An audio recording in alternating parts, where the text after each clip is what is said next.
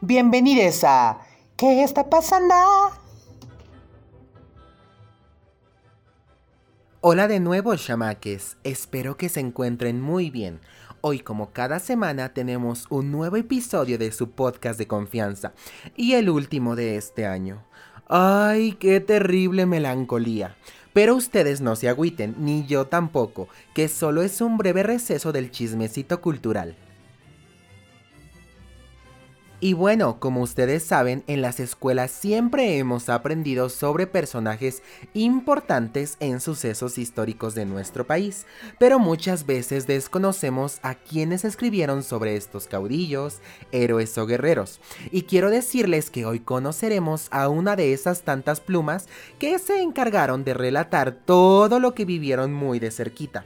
Esta personalidad no solo destacó por su maravillosa prosa, que relató la Revolución Mexicana, desde sus ojos de niña. También fue una pieza fundamental en la vida dancística de nuestro país. Así que sin darle más vuelta al asunto, hoy les contaré los pormenores de la magnánima escritora y bailarina Nelly Campobello. Nació el 7 de noviembre de 1900 en Villa Ocampo, Durango, y fue bautizada como Francisca Ernestina Moya Luna. Ya saben que por aquel entonces se ponían unos nombres bien fuertes, o como le pasó a mi abuelita, de acuerdo al calendario. Pero pues nuestra joven Francisquilla se puso su nombre artístico, que se dice por ahí que fue tomado de una perra que tenía por mascota su madre, y que se llamaba Nelly, y el campo bello de su padrastro, Jesús Campbell Morton.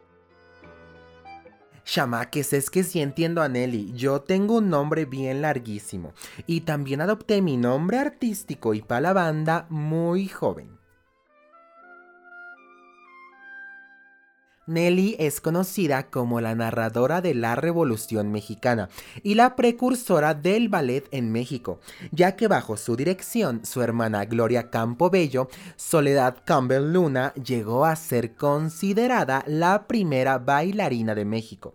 Miren nomás, pura vena artística en la familia. La infancia de Nelly transcurrió en Villa Ocampo y posteriormente en Hidalgo del Parral y Chihuahua, que son los escenarios de sus obras más famosas, Cartucho, Las manos de mamá y Apuntes sobre la vida militar de Francisco Villa. Tras la muerte de su madre, la familia se mudó a la Ciudad de México a finales de 1923. Fue allí donde Campo Bello descubrió la danza junto a su hermana. Fue alumna de las hermanas Costa, Adela, Amelia y Linda, también de Letty Carroll, Carmen Galé, Madame Stanislava Patapovich y Karol Adamchevsky. Su fantástica carrera inició al terminar sus estudios en una escuela inglesa. Tomó clases de ballet y sobre todo se relacionó con la comunidad artística e intelectual de aquel entonces. Y no cabe duda que las relaciones con personas bien importantes hay que aprovecharlas, porque Nelly fue encargada por el entonces presidente Lázaro Cárdenas para hacer una presentación coreográfica en conmemoración del inicio de la Revolución Mexicana. Esta coreografía era como un relato dancístico del movimiento armado y de sus éxitos posteriores, la educación pública, la paz, etc. En noviembre de 1931, Campobello presentó el ballet de masas 3030 en el Estadio Nacional, que representaron estudiantes de la Escuela Plástica Dinámica, hoy Escuela Nacional de Danza Nelly y Gloria Campobello, y niños de primaria, quienes simbolizaban al pueblo, mientras Nelly, vestida de rojo, representó a la revolución. El ballet 3030 tuvo tanto éxito que posteriormente se iría de gira por todo el país como parte de las misiones culturales. Ustedes dirán, ay, ¿qué es eso de las misiones? Pues como resultado de la Revolución Mexicana y de llevar la educación al pueblo, las misiones culturales se crearon en 1923, estando en la presidencia Álvaro Obregón y como ministro de Higiene, Educación y Cultura José Vasconcelos. Las misiones culturales son las antecesoras de lo que hoy se conoce como escuela rural. Lo que hacían los misioneros era ir a las comunidades rurales indígenas y luego de estas visitas hacían unos informes que mandaban a las autoridades educativas. Estas reclutaban a maestros rurales que enviaban a las poblaciones más necesitadas. ¿Qué tal el superproyecto, no? Después de este breve paréntesis, continuando con la historia de Nelly Campobello, en 1937 su trayectoria y experiencia le permitieron convertirse en la directora de la escuela de danza, en la que logró consolidar su proyecto artístico y constituirse en una verdadera plataforma para la formación de bailarinas y bailarines profesionales. Un año después, en 1938, la institución educativa cambió su nombre a Escuela Nacional de Danza.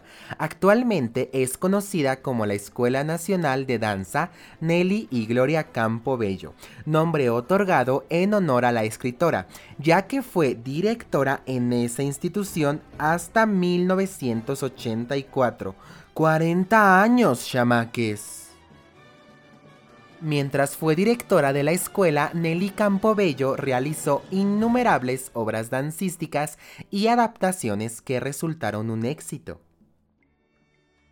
Entre las que destacan, además del ballet 3030, La Virgen de las Fieras, Barricada, Clarín, Vinigüendas de Plata y Tierra, también, entre otras obras destacadas, se encuentra coreografías folclóricas, cinco pasos de danza o danza ritual, danza de los malinches, el coconito, bailes ismeños, ballet tarahumara, danza de los concheros.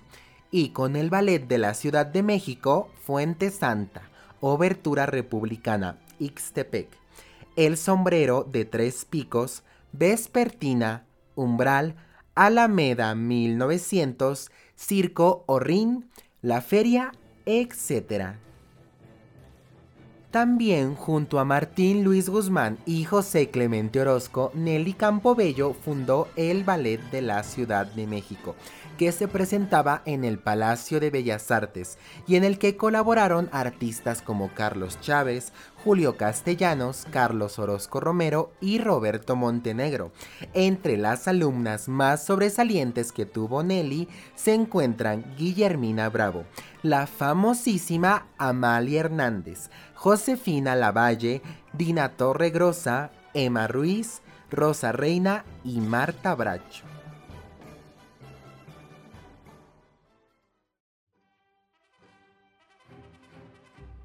Sin duda alguna, Nelly Campobello es considerada por encima de todo como la escritora de la revolución. En su libro Cartucho, Relatos de la Lucha en el norte de México, la historia nos la cuenta una voz infantil. Se supone que se trata de una niña de entre 8 y 10 años, y ese aspecto es lo que aporta originalidad y valor a la novela, al ser una voz que denota ingenuidad, inocencia y frescura publicado en Jalapa en 1931, el libro Cartucho narra la historia de la Revolución Mexicana, donde se destaca el retrato de la personalidad de las mujeres en medio del conflicto.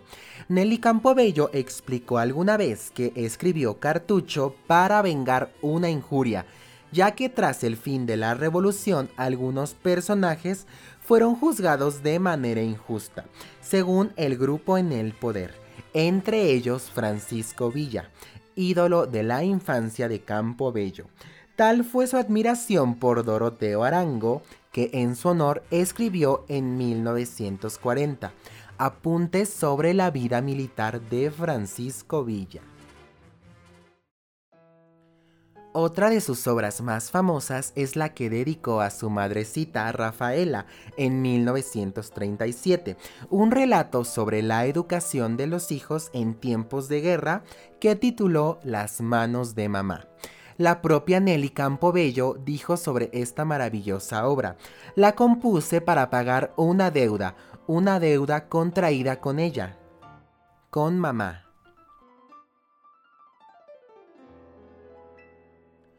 Durante la década de los años 30, también colaboró en los periódicos Últimas Noticias y El Universal Gráfico, con artículos de opinión sobre la vida política del país y sobre sucesos y noticias llamativas.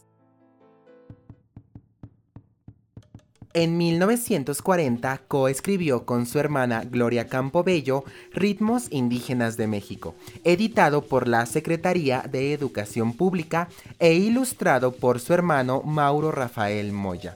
Con esta obra buscaron preservar las danzas de los pueblos indígenas de México, que llegó a conocer durante las giras al interior del país de las llamadas misiones culturales.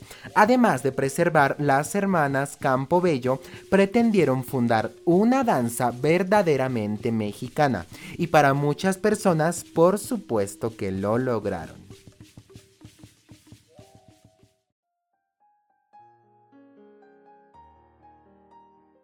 Sin embargo, la vida de esta valiosa mujer tuvo un desenlace trágico. En 1984, a sus 84 años, desapareció de manera muy misteriosa de los lugares que frecuentaba, así como sus pertenencias y valiosas pinturas de Diego Rivera y de José Clemente Orozco. 14 años más tarde, en 1998, la Comisión de Derechos Humanos del Distrito Federal investigó y descubrió que Nelly había muerto el 9 de julio de 1986 en el poblado Villa de Obregón, estado de Hidalgo, donde fue enterrada.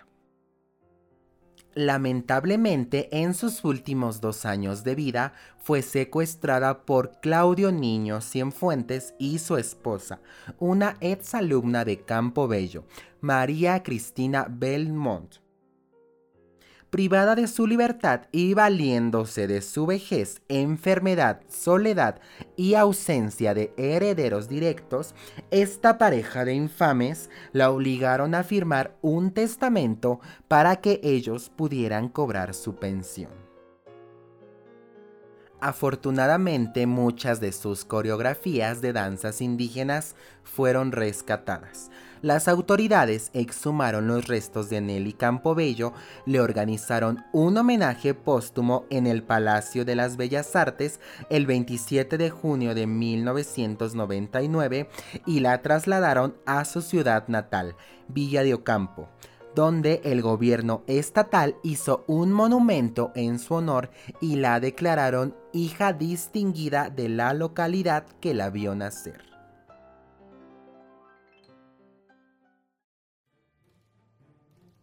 ¿Qué les pareció esta historia, chamaques?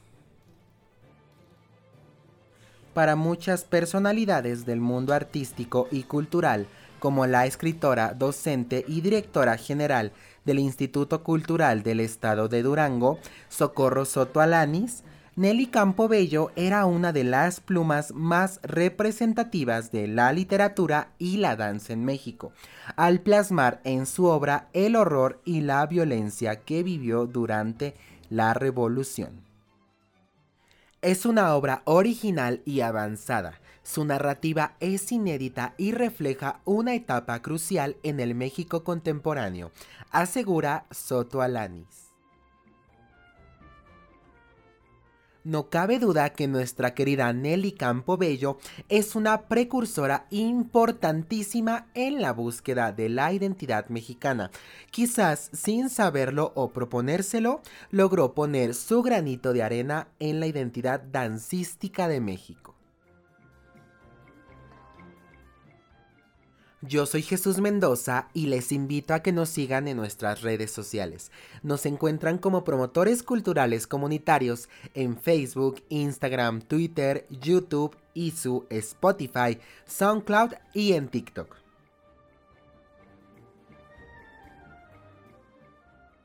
No se olviden de compartir este podcast con sus amitsers, familia o con quien ame los chismecitos culturales tanto como yo.